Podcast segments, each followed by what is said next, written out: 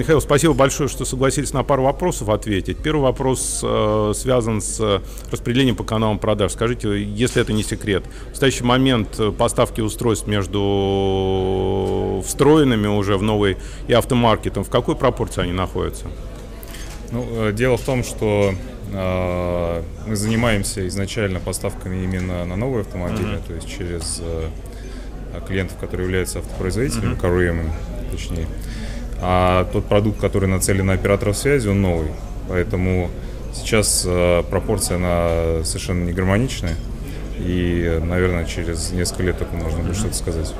А, скажите, ну вы действительно очень хороший, красивый продукт сделали, а, но тем не менее, насколько я понимаю, все-таки склоняетесь к тому, что по большей части продавать его под white label через операторов связи.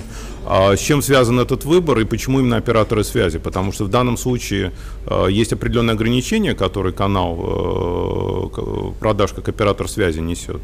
Это был осознанный выбор или вы считаете, что просто наличие сим-карты в этом устройстве автоматически делает для него сотового оператора наилучшим каналом продаж. Ну, спасибо за рецензию э, о продукте.